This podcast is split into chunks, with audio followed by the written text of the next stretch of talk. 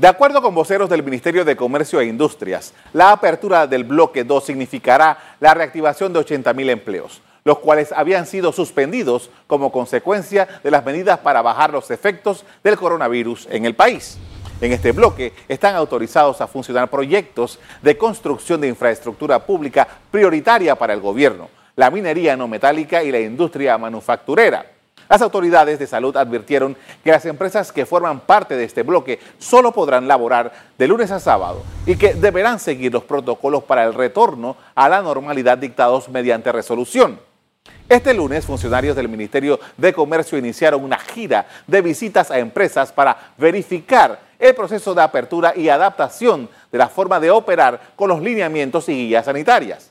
Según se indicó, esto tiene como propósito enfatizar en el equilibrio entre mitigar el contagio y reactivar la economía.